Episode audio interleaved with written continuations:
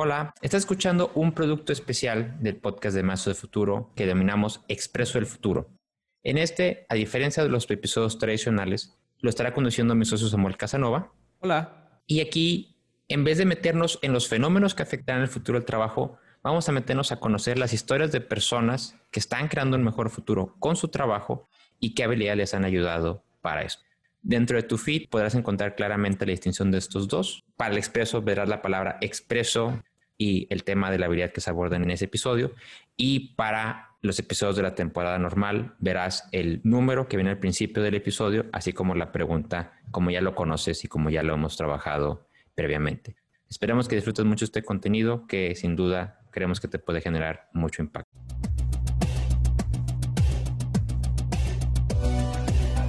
Hola, ¿qué tal? Bienvenidos a esta tercera edición de Expresos del Futuro, el programa donde buscamos contar esas historias de aquellas personas que están creando un mejor futuro de una manera más dinámica, más expresa y más fresca. En esta edición tenemos y nos acompaña una de las personas que también nominó César en el primer programa, Juan del Cerro de Disruptivo TV y Social App. Juan, ¿qué onda? ¿Cómo estás? Hola a todos. A mí, a mí me nominaron, no tengo ni idea qué estoy haciendo aquí, pero pues yo cumplí el reto. No, no es cierto. Bien contento de estar acá eh, eh, y de subirme al Expreso del Futuro, que ya, ya tuvimos esta discusión y para mí el Expreso del Futuro es un tren que va viajando en el tiempo hacia adelante. Así que estoy puestísimo y ya soy un pasajero más. Súper bien, ya nos vamos a quedar con eso, creo. Me, gustó mucho esa, esa, definición. muchas, muchas gracias, Juan. Y pues bueno, te voy a platicar cómo va a estar la dinámica. Te voy a hacer algunas preguntas. Esto está dividido en dos secciones. Las primeras preguntas van a ser sobre tu trabajo, sobre los problemas que estás buscando resolver y sobre las habilidades. Y la segunda parte, pues es nuestra tradicional ronda relámpago. Te voy a hacer algunas preguntas sobre ti, sobre lo que te gusta, lo que no te gusta y algunas otras cosas curiosas. ¿Te parece?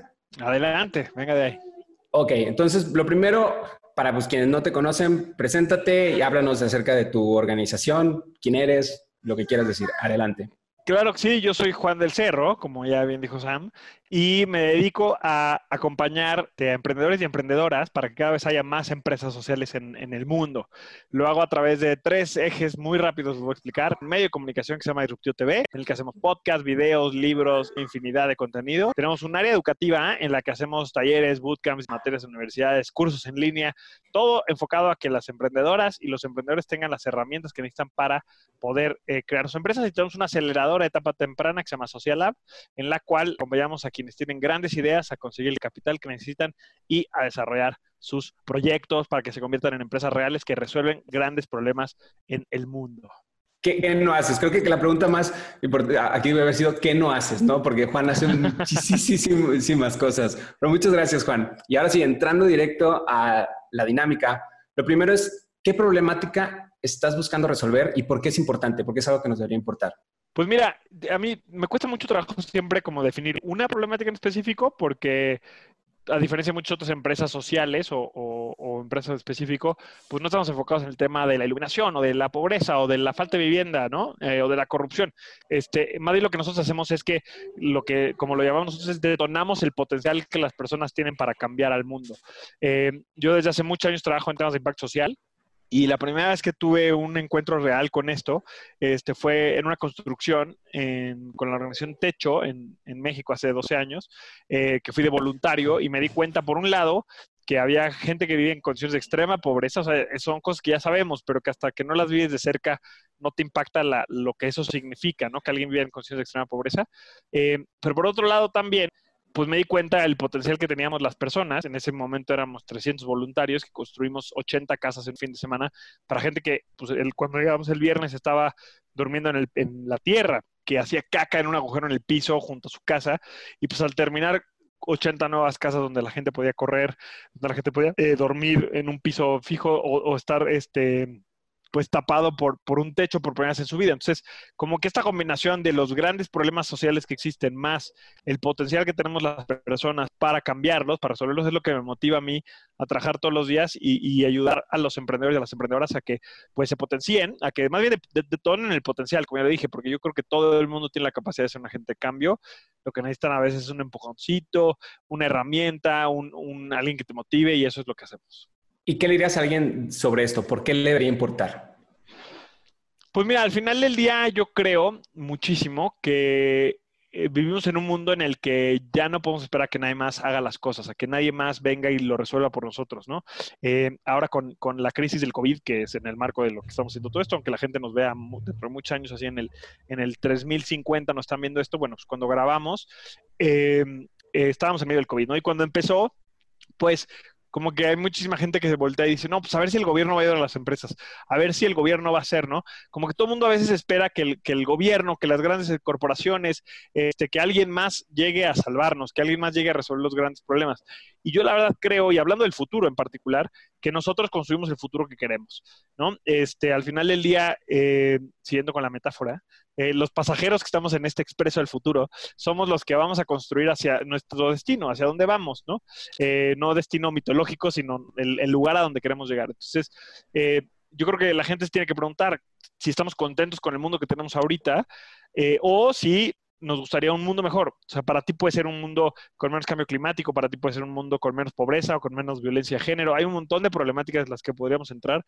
Normalmente, yo en los espacios que tengo para hablar con la gente, en conferencias, así como cuando estamos de manera presencial, la mayoría de la gente está de acuerdo conmigo con que el mundo podría ser un lugar mejor, pero también en cuanto a que nos gustaría ser parte de la construcción de ese, lugar mejor. Entonces, lo que pasa, yo creo que muchos no somos parte de esa construcción porque uno, no nos la creemos, no creemos que, podemos ser parte de, y o dos, no tenemos el cómo, no tenemos las herramientas para hacerlo. Entonces, creo que ahí está la clave, o sea, cualquiera de nosotros lo puede hacer, necesitas a veces las herramientas, el contacto, el conocimiento, y eso ahí donde entramos nosotros. Y en, este camino, ¿cuáles son las habilidades que te han ayudado a ti? ¿Qué dirías, ahorita son estas habilidades las que me han ayudado en todo este camino que he recorrido y cómo las has desarrollado?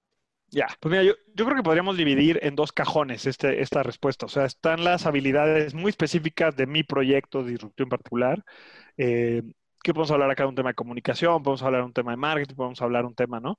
Eh, de ventas incluso. Pero también hay, hay, otras habilidades generales que creo que cualquier emprendedor, em, emprendedora o cualquier persona que quiera llevar a cabo un proyecto, que quiera generar un cambio necesita. Y la verdad me interesan más hablar de estas segundas, porque creo que independientemente de lo que quieras hacer, este, necesitas, necesitas desarrollarlas. Y, y por ejemplo, la, la número uno que yo considero que yo tengo, eh, o que he desarrollado también, ¿no? Porque no es como que yo creo que todo el mundo puede desarrollar cualquier tipo de habilidad, es paciencia y persistencia, ¿no? O sea, paciencia en el sentido en el que el cambio no va a pasar de la noche a la mañana. O sea, la gente que hace algo y espera que ya las cosas cambien o que se desespera si, si las cosas eh, no, no, tienen cierto, no cambian de la noche a la mañana y, y, se rinde rápido, ¿no? Esa, esa gente, pues, evidentemente no, no tiende a crear grandes impactos. Y por otro lado, eh, la persistencia, o sea, que van muy de la mano, ¿no? Pero no son lo mismo. La persistencia significa que hay que estar duro y duro y chingue, chingue, chingue, chingue, chingue. O sea, yo la verdad desde que empecé con, con esto, eh, desde que, en realidad desde que hace 12, 12 años que, que, empecé a construir mi carrera en el tema de impacto social, pues no he descansado, o sea, no he descansado eh, en cuanto a que siempre he estado buscando la manera de hacer mejor las cosas, de generar más impacto. Ahora con mi proyecto, con Disruptivo y, Social Lab, pues la verdad es que hemos estado desde hace seis años ya, pues buscando la manera todos los días de, generar un impacto diferente, de sumar más personas. Eh, y, la verdad, hemos fracasado muchísimo, hemos perdido lana, hemos... Eh, hemos tenido proyectos que, no funcionan, hemos encontrado un montón de maneras en las que disruptivo no puede ser un negocio rentable, pero ahí estamos, ahí seguimos, ¿no? Hemos, hemos pasado meses completos donde nadie nos pela, donde el medio de comunicación no crece, pero mm, como pensamos a largo plazo en el cambio sistémico del mundo, como, como una transformación en general, sabemos que no importa que este primer año o estos próximos seis meses las cosas estén difíciles o que las cosas no funcionen, porque a los cinco, a los diez, a los quince años las cosas van a empezar a cambiar y a eso es a lo que le apostamos. Creo que es una combinación de saber pensar a largo plazo, ser paciente, pero también ser persistente, ser constante eh, y estar duro y duro y duro, obviamente aprendiendo, evolucionando. No es lo mismo ser persistente a ser terco. Eh, y, en ese sentido, creo que son dos, dos herramientas, dos habilidades que me han ayudado muchísimo. La verdad me quedo sin palabras como de la apertura en que tienes y que hablas de, oye, ve fracasado porque esto, y digo, no, no es por barbero, ¿no? Como me dijeron luego en el programa que tuve con Juan. O sea, sí, en realidad es algo que pocas personas se atreven a decir tantas veces que hemos fracasado, que han fracasado, y como Juan que lo hace de una manera tan abierta. Y aquí sí te quería hacer otra pregunta, Juan, de eh, esta, la persistencia en particular, creo que es, un, es un, un, tema que lo hablaste. No sé, ¿qué te ha ayudado en particular a, a desarrollar la persistencia? A lo mejor si dices, oye, mira, esto, hice esto una vez, esto representó un cambio en mi vida al, a la hora de estar tocando el tema de la persistencia. No sé si, si tuvieras así como que un consejo súper puntual sobre ese, esa habilidad en particular. Fíjate que literalmente hoy en la mañana estaba pensando en este tema. O sea, y como que me llevó a pensar un poquito, no sé, no sé por qué estaba pensando en esto y, me llevó un poco a pensar que creo que hay dos grandes drivers, hay dos grandes cosas que motivan a alguien a, trabajar duro para lograr una meta. Uno es la necesidad eh, y la otra es la pasión, ¿no? Y normalmente tenemos una o tenemos la otra. O sea, eh, bueno, o sea, más bien creo que lo que tenemos que tratar es de encontrar una o la otra, ¿no? Eh, muchísima gente, ah, ya, ya, sé por qué estaba pensando en esto, ¿no? Porque estaba pensando en papá, que en realidad como que ahorita se está jubilando, nunca le gustó la chamba, ¿no? Y la, la, o sea, su trabajo nunca le gustó, pero, pero bueno, viene de otra generación. ¿Y, ¿Y, qué fue lo que lo, lo, hizo aguantar y estar ahí, ¿no? Año tras año, tras año, tras año, tras año. Pues la necesidad, o sea, una, una, una necesidad de darle a sus hijos un buen nivel de vida, de, de, ¿no? O sea, como que esta, esta necesidad, este driver que tenía él, porque hay muchísima gente que, que ¿no? O sea, que, que, empieza desde cero y logra grandes cosas porque nacen o traen una necesidad que los motiva a aguantar los trancazos, a aguantar a veces cosas que no te gustan hacer, eh, a equivocarte y volver a intentarlo, etcétera, etcétera, etcétera. La otra es la pasión. Porque hay veces que no tienes una necesidad. Yo soy súper afortunado y, tuve una carrera este, y, nunca me ha faltado lana y, y es como que nado en una alberca de monedas de oro, pero, pero nunca tuve la necesidad como de, o sea, nunca he dejado de comer, ¿no? Pero, pues encontré algo que me apasiona muchísimo. O sea, desde, de verdad, a mí me encantaba el cine, yo me quería dedicar al cine, ¿no? O sea, soy súper geeky, Sam y yo podríamos hacer un podcast juntos de, de, cosas geek por horas y horas y horas, pero, pero en realidad, o sea, a la mitad de mi carrera y a la mitad de estar estudiando y trabajando para prepararme en temas de cine, pues fui a construir un fin de semana con techo, como ya les comenté, y me di cuenta que, pues para todo el privilegio que yo tenía, tenía que hacer algo con mi vida más allá de, eh, pues algo que fuera benéfico para mí. Y esa convicción es, o sea, se ha ido construyendo a lo largo de 12 años y sigue siendo la misma. O sea, sigo teniendo la misma pasión de eh, mejorar la vida de los demás. Entonces, yo creo que lo que necesitamos, y me estoy alargando mucho con esto, pero eh, lo que necesitamos es encontrar o algo que nos apasione, los, espero que no tengan esa necesidad, ¿no? De tener que aguantar algo que no les gusta, pero que los, que los motive. Si sí, pues, pues úsenla, como que aprovechenla. Y si no, pues más bien encuentren lo que les apasiona el gran, y, ya para cerrar, el gran tema de la pasión es que no te llega. Tienes que salir a buscarla. La pasión no va por ahí viendo a ver dónde estás. Tú tienes que salir eh, literal a la calle, tienes que hacer cosas, tienes que leer, tienes que ser voluntario, tienes que participar con organizaciones, tienes que, ¿no? Hacer mil cosas distintas hasta que encuentres lo que te apasiona. Eh, que eso fue lo que pasó a mí, ¿no? Eh, cuando fui a esta construcción. Entonces, todo mundo tiene, puede apasionarse por algo y puede ir construyendo sobre esa pasión y eso va a ser lo que te motive a, a, tener esta persistencia, no aguantar, porque es algo más grande que un proyecto. O sea, yo podría dejar Disruptivo mañana, pero encontraría otra manera de trabajar para mejorar la vida de las personas. Entonces, Disruptivo es un vehículo. Mi pasión es algo que es más allá, es más trascendental. Y cuando lo vea tu equipo va a decirte, va, va, va, a decir que Juan... No, no va a dejar de existir, me encanta y también, me, y también, le metió muchísimo cariño y todo. Pero, no, igual y deja de ser relevante. O sea, igual y en 10 años ya los medios digitales ya no son importantes, ¿no? Entonces quizá Disruptivo evoluciona quizá Disruptivo cambia o, ¿no? Este, pero ahí va a estar siempre la necesidad de trabajar por, por, por los demás y de impulsar a los demás. No, por supuesto, y aprovechando un saludo para todo el equipo de, de Disruptivo que seguramente nos va a ver. Muchas gracias, Juan. Con esto terminamos esta primera sección. Nos vamos a pasar a la sección de ronda relámpago. Va a ser un minuto y todas las preguntas que puedas contestar. ¿Va? Ok. Una, dos. ¿Por qué no se llama la ronda express si es el express del futuro? ¿Por qué la ronda de relámpago es la ronda express? Ya vamos a Tam registrar eso ese también. Storytelling, ese branding, ¿qué pasó? Ronda express. ya, ya registrada también. Y, ok, a ver, entonces vamos a empezar en uno, dos. Comida favorita. Pizza. Película o serie favorita. Eh, uh, estoy viendo Castlevania y me encanta. Y película Star Wars. Todas, las nueve que hay.